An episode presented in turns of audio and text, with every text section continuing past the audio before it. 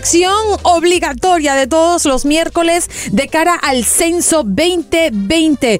Cuenta conmigo. Sí, señor, gracias por estar en sintonía y usted puede desde ya hacer sus preguntas en nuestra transmisión en vivo en el Facebook. Buenos días AM, nuestro Facebook Live que ya está a su disposición. Janet Obarrio Sánchez de United Way de Miami Dade.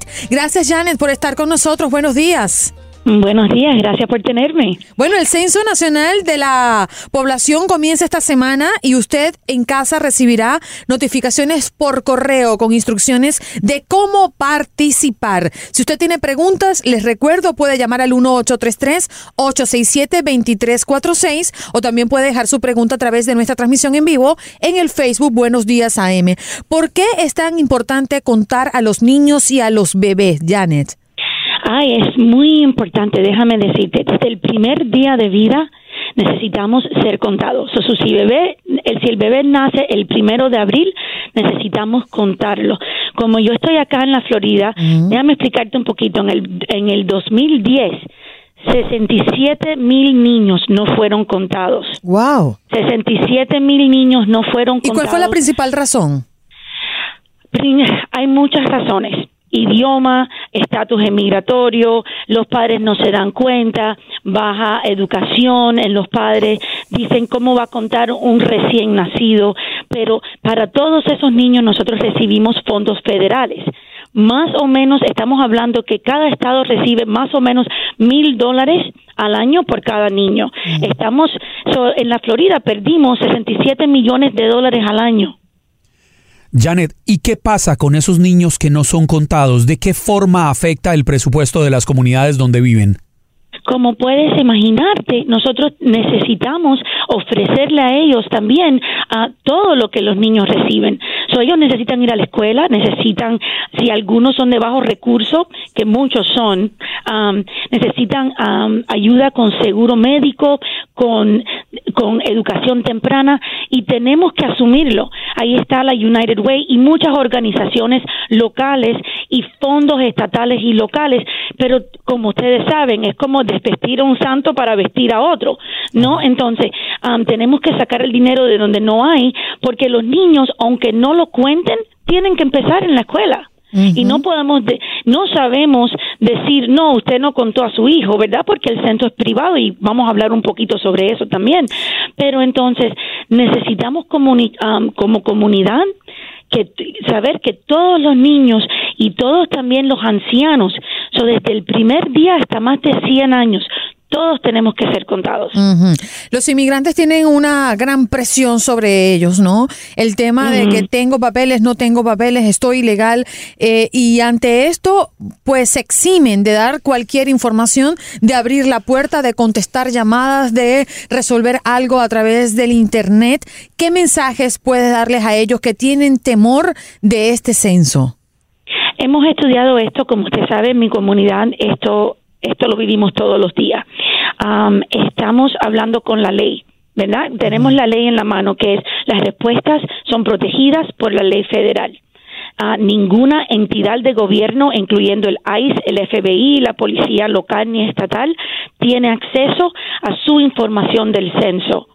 Lo que sí le pedimos a los inmigrantes es que no importa su estatus, todos tenemos que ser contados, porque sus hijos van a ir a la escuela, Ah, y a lo mejor usted va a necesitar alguna asistencia de agencias locales y también es residente, aunque, aunque no sea residente legalmente, usted vive en una comunidad que necesitamos policía, necesitamos hospitales y necesitamos ser contados. En este momento la ley nos dice que su información personal es protegida. Janet, hay un segmento en, la clasificación del censo que lo han llamado alojamiento de grupo, las personas que se encuentran en, en las cárceles, las correccionales, que se encuentran en unidades militares, que están hospitalizados, las personas que están en los centros de refugio. ¿Cómo van a ser contadas estas personas? Bueno, lo que yo sé y claro, todo es, deberíamos también ir a la página de 2020census.gov. Um, lo que yo sé, y yo he preguntado directamente, porque nosotros trabajamos mucho con la educación temprana y los niños pequeños, um, y me preguntaron sobre los padres que pueden estar encarcelados. todas las cárceles cuentan a sus personas todos las, los lugares donde viven los ancianos cuando ya no pueden vivir con sus familias cuentan a sus personas. Usted está supuesto a estar contado donde usted está viviendo. Ahora, si está en el hospital por tres días y vuelve a casa, obvio, usted es residente de su casa. Pero si usted está viviendo en, en una casa para ancianos, ese, en esa casa están contando a todo el mundo. Hay muchas maneras de contarse en este censo 2020. ¿Podrías contarnos, Janet, cuáles son estas más expeditas? ¿Cuántas preguntas aproximadamente existen? ¿Cuánto tiempo les tomará a las personas para poder llenar este cuestionario? Um, depende de, su nivel de, inglés o de español, depende cuando le llegue su, uh, sus censos. Sé que son más o menos 10 preguntas um, y no tengo el último el último formulario adelante. No le puedo decir exactamente cuántas preguntas son. Sí sé que son preguntas menos de la información que damos muchos de nosotros por los medios de social media o de, um, de Facebook o, Instagram. Le van a pedir su nombre, su sexo, su edad, cumpleaños, raza, um, propietario, si es propietario propietario. Permítame, me trabé. propietario o está rentando su su um, su hogar. Entonces, hay preguntas como tal, no debe tomarle mucho tiempo. Vamos a recibir cartas en cada hogar. Ahora yo también digo, ah, hay muchas casas que a lo mejor están rentando un cuarto. Um, cuenten a todos, aunque no sean directamente de su familia. Todos los que vivan en su dirección deben de ser contados. Se puede hacer por el Internet, se puede hacer por teléfono o se puede hacer por correo.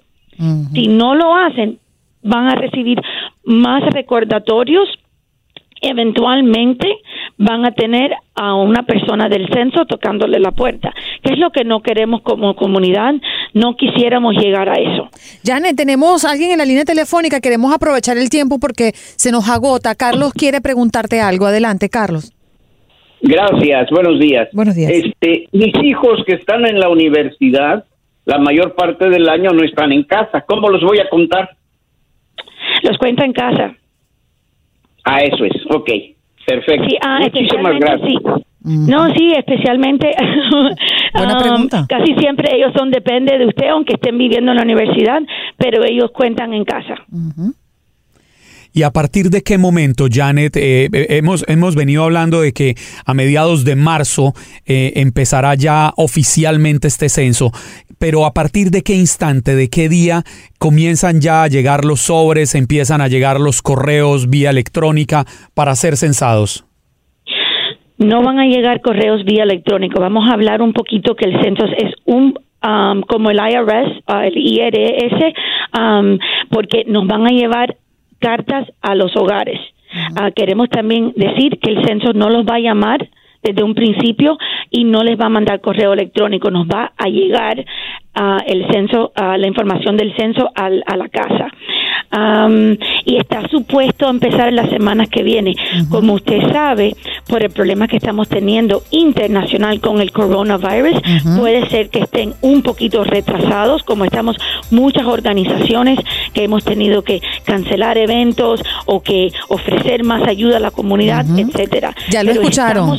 Sí, Jan, el tiempo se nos agota, así que revise ah, su buzón del correo a diario y tan pronto reciba la carta del censo, pues siga los pasos sencillos para que usted y cada miembro de su hogar sea contado. Muchas gracias, Janet.